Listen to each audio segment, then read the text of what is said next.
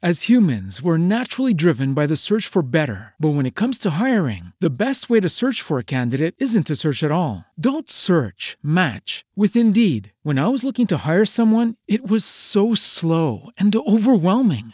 I wish I had used Indeed. If you need to hire, you need Indeed. Indeed is your matching and hiring platform with over 350 million global monthly visitors, according to Indeed data, and a matching engine that helps you find quality candidates fast. Ditch the busy work. Use Indeed for scheduling, screening, and messaging so you can connect with candidates faster. And Indeed doesn't just help you hire faster. 93% of employers agree Indeed delivers the highest quality matches compared to other job sites, according to a recent Indeed survey. And listeners of this show will get a $75 sponsored job credit to get your jobs more visibility at Indeed.com slash podcast. That's Indeed.com slash podcast. Terms and conditions apply.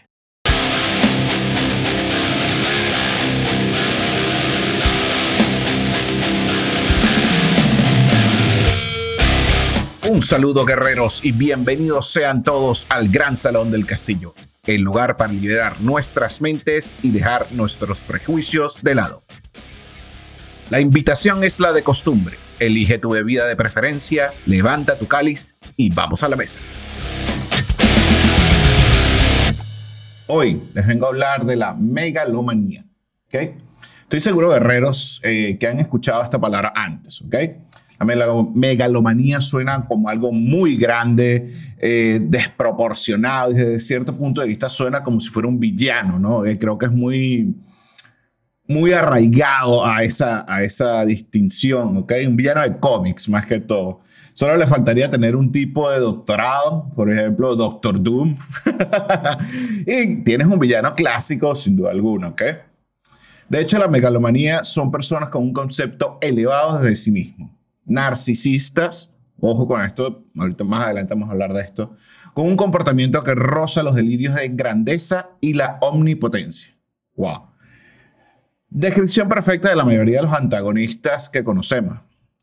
Y además, sé lo que estás pensando, muchos políticos famosos que entran en esta descripción como anillo al dedo. La megalomanía está asociada al poder. Esto tiene, hay que tenerlo 100% claro. Hay tres personajes de la historia que representan este concepto claramente. Eh, Julio César eh, del Imperio Romano, eh, Napoleón, el francés enanito, y Hitler, bueno, todo el mundo sabe el loquillo Hitler. Todos tienen en común, todos tienen en común esto. Son personajes históricos que se le ha atribuido rasgos megalómanos y además narcisistas, que son dos cosas muy distintas eh, que vamos a ir desarrollando y vamos a eh, viendo cuáles son las diferencias entre una y la otra. ¿Ok? Perfecto. Vamos adelante. No hay que tomar este eh, concepto de la megalomanía de manera muy ligera. ¿Ok? Esto es un trastorno de la personalidad. ¿Ok? Y puede, y creo, no, creo que puede, es una palabra que se queda corta con esto. Normalmente, pasa desapercibido entre las masas, entre todos. No hay que confundir esto con personas que tienen, por ejemplo, alta autoestima, personas que tienen una gran ambición o personas incluso que son muy arriesgadas este, a la hora de buscar el éxito rotundo de, todos, de todas sus misiones, de todas sus visiones, que incluso llegan a sacrificar muchas cosas, ¿no? Son dos cosas muy, muy, muy distintas. Ya vamos a ver por qué. Las personas con rasgos megalómanos, abro comillas, creen que tienen una capacidad mayor de la que realmente tienen y eso hace que pueda llegar a puestos de poder o de muchísima más influencia. Además de esto, súmale que en, a nivel social, en cualquier sociedad de que estamos hablando, incluso en cualquier civilización de toda la historia moderna, estos personajes siempre han sido bien vistos, ojo, y valorados y hasta cierto punto idolatrados, ¿ok?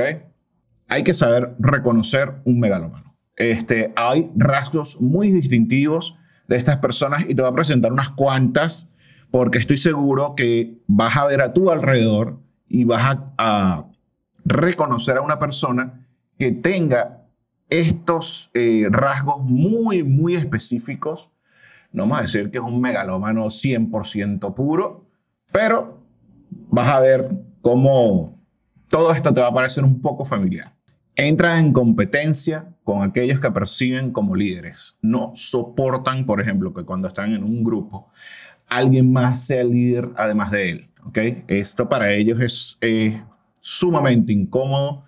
Más, de hecho, tienen el objetivo ¿okay? de minimizar a estos líderes, eh, dejándoles saber a los demás que ese líder no está cumpliendo con las cualidades que debe tener un líder. Eh, de hecho, se molesta muchísimo si cuando el líder dice algo y no está de acuerdo con, con esta persona, ¿ok? Siempre se va a poner a las ideas que él tenga. Este, la cosa puede llegar hasta ponerse agresiva o ponerse de una manera muy hostil, ¿ok? Continuamos. Son incapaces de cambiar una idea y posición. Esto lo hemos visto muchísimo, eh, en especial con temas sociales, con temas políticos o incluso temas religiosos. Eh, esto es válido para cualquier tipo de argumentos, ¿ok? Ellos consideran que tienen un valor absoluto de todo lo que están diciendo. Le dan a su credibilidad 100%. Este, básicamente, ¿ok? Estamos diciendo que este tipo de personas se creen dueños de la verdad, cuando ya sabemos que esto no es posible, ¿no? Pero continuamos. Con el objetivo de imponer sus ideas, recurren siempre a análisis muy superficiales o muy fantasiosos.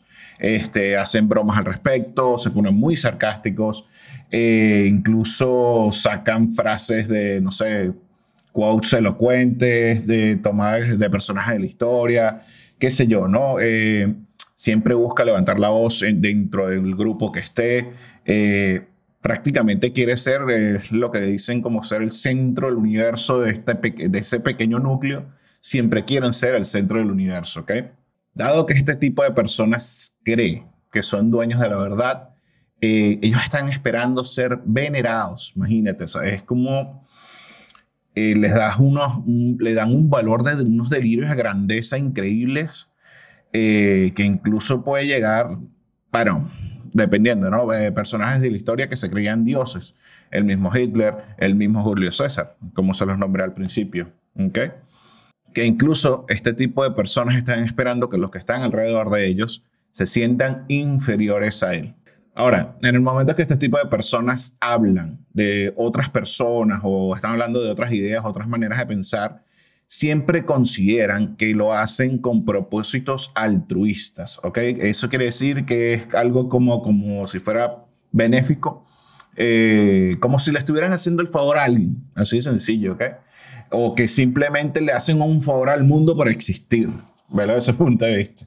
Hay un rasgo muy interesante de estas personas megalómanas es que, por ejemplo, cuando saltan de grupo a grupo o cuando se, cuando se tratan con personas de manera individual, eh, tienen eh, comportamientos muy distintos con cada una de estas personas. Saben, saben como que muy bien con quién comportarse, con qué, qué decir ante ciertas personas. Todo esto por mantener ese filo de poder. ¿okay? Al igual que cuando un niño juega a ser eh, un policía o a ser un personaje de cómic, por ejemplo, eh, los niños eh, tienen esa, ese valor o esa imaginación de decir eh, que se convence muy, muy fielmente de que es este personaje, ¿ok? Esto pasa con, con, con los megalómanos, es tanto, ¿ok? Que simplemente es así, que ellos son superiores a los demás y que además que su capacidad de autoanálisis no tiene límites. Otra cosa arraigada a este vamos a decir, conocimiento, ser dueños de la verdad. Eh, ellos siempre están convencidos de que tienen información privilegiada, por decirlo de alguna manera, ¿no? Este, que es superior a, cualquier información que tengan los demás o que tenga, eh, consideran que su información o, lo que ellos saben eh, tiene un valor mucho más grande, que es un valor mucho más influyente, un valor con mucho más poder. Así de sencillo. Otro detalle es que suelen presumir este, honestidad y transparencia, aun y cuando actúan de forma contraria. O sea, se les nota muy, muy en la cara, como quien dice, que no, son, no están siendo honestos, ¿ok? Pero ellos están convencidos que están por encima del bien y el mal. Vean este, vean este punto que me parece importantísimo de estas personas. Sus actos siempre, siempre van a, eh, van a ser superiores y siempre va a ser más importante que, bien, que estén bien o que estén mal, simplemente para justificar sus medios, para justificar este, ¿cómo se dice?, sus logros. Mientras ellos lleguen a su misión, todos sus actos son válidos. Estoy seguro que muchos de ustedes me estarán diciendo, oh, Gordo, tú me estás escribiendo una persona narcisa, ¿ok? Eh, pero no es así, ¿ok? Eh, sí comparten características, estoy de acuerdo, eh, pero hay diferencias muy, muy, muy grandes. Voy a leerles de manera textual contenido que conseguí en línea muy bueno, que igual les voy a dejar el link para que puedan detallarlo. Leo, leo de manera textual. De acuerdo a la American Psychological Association, APA, la megalomanía es la concepción altamente inflada de la importancia, el poder o las capacidades de uno. Según el estudio publicado en la revista Journal of Psychiatric Research, el narcisismo es un trastorno de la personalidad en el, que, en el que los pacientes tienen fuertes complejos de inferioridad, pero hacia afuera se comportan de manera arrogante y autocomplaciente. ¿ok? Y aquí estamos viendo una diferencia muy, muy grande, ¿ok? Pero conseguí también otro detallito que para mí marca la diferencia perfecta entre un megalómano y un narcisista. Escuchen esto. Si bien comenzamos a entender la diferencia entre ambos conceptos, considero que Bertrand Russell, en su libro The Conquest of Happiness, la, eh, la conquista de la felicidad, separa ambos conceptos de una manera muy elegante y muy clara. Abro comillas. El megalómano se diferencia del narcisista en que desea ser poderoso antes que ser encantador y prefiere ser temido a ser amado. Cierro comillas. Está perfecto. La descripción es muy clara de quién es un narciso y quién no. O sea, quién es un megalómano, ¿no? Y ahora les debo, desde un punto de vista muy personal. Les debo confesar, guerreros, que yo claramente tengo muchísimos de estos rasgos. Yo considero, no me considero un megalómano, pero sí me considero una persona muy narcisa. ¿Ok? Eh, no les puedo mentir al respecto. Eh, estoy seguro que se me nota. Eh, de hecho, escribiendo el guion de este episodio, entendí muchísimo mis comportamientos a través de los años, ¿ok? de por qué, de, de dónde vino esto o por qué lo estaba haciendo, ¿no? Y es algo que de, verdad he ido curando eh, y es realmente, me, cae demasiado bien entender o saber la raíz de estos comportamientos y lo mejor de todo es simplemente mejorar estos aspectos de, de mi personalidad, porque es algo que se, se, me construyó desde muy pequeño y bueno, tiene, eso tiene sus consecuencias de manera adulta, ¿ok? Eh, tanto como para mí como para las personas que están alrededor mío. Y es algo que realmente estoy curando muchísimo. Eh, y bueno, mi recomendación es esta, o sea, si tú que escuchaste este episodio, guerrero, tienes alguno de los rasgos o cumples todos estos rasgos, entiende que esto no está ni bien para ti ni bien para nadie, ¿ok? Eh, lo mejor que puedes hacer es de verdad primero aceptar ciertas realidades, eh, tomar acciones al respecto. Este, yo, desde mi punto de vista, yo, por ejemplo, eh, acudí a terapia, ¿ok? Para entender muchos de estos procesos y de por qué soy una persona narcisa, ¿ok?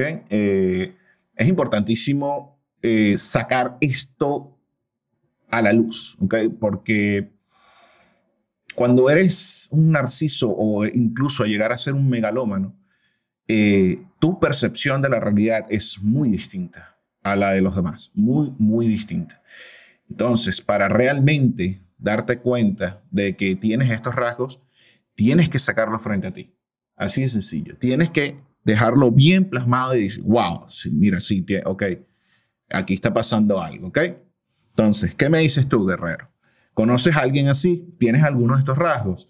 Eh, déjamelo en la caja de comentarios. Me gustaría, me, encantaría comenzar un debate con ustedes, este, quitando los innumerables políticos que ya todos conocemos. Estoy seguro que muchos estarán cayendo en cuenta de estos rasgos y estos comportamientos de la personalidad. Así que nada, los invito, como, como les dije, a, que me dejen un comentario al respecto.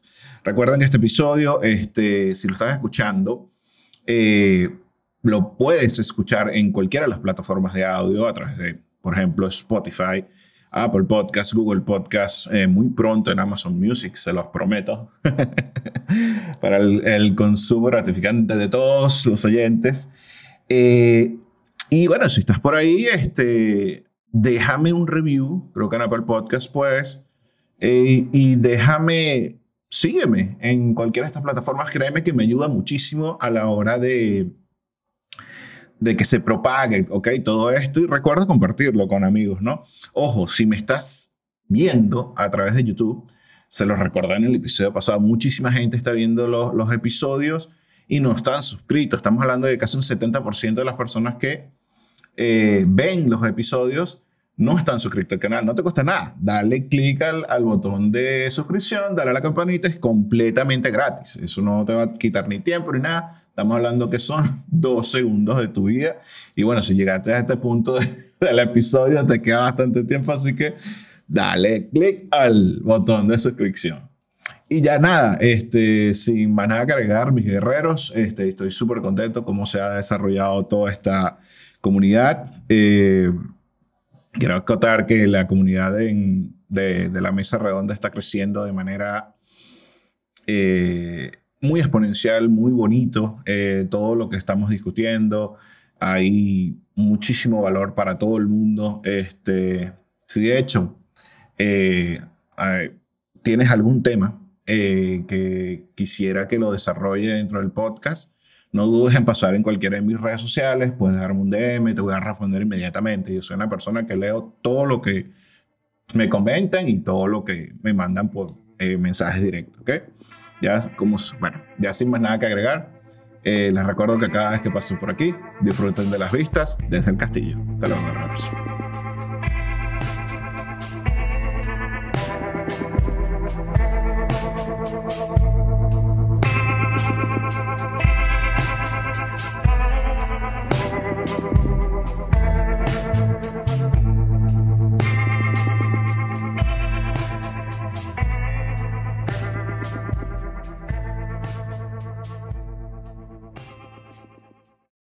As humans, we're naturally driven by the search for better. But when it comes to hiring, the best way to search for a candidate isn't to search at all. Don't search, match with Indeed. When I was looking to hire someone, it was so slow and overwhelming. I wish I had used Indeed. If you need to hire, you need Indeed. Indeed is your matching and hiring platform with over 350 million global monthly visitors, according to Indeed data, and a matching engine that helps you find quality candidates fast. Ditch the busy work. Use Indeed for scheduling, screening, and messaging so you can connect with candidates faster. And Indeed doesn't just help you hire faster. 93% of employers agree Indeed delivers the highest quality matches compared to other job sites, according to a recent Indeed survey. And listeners of this show will get a $75 sponsored job credit to get your jobs more visibility at Indeed.com slash podcast. That's Indeed.com slash podcast. Terms and conditions apply.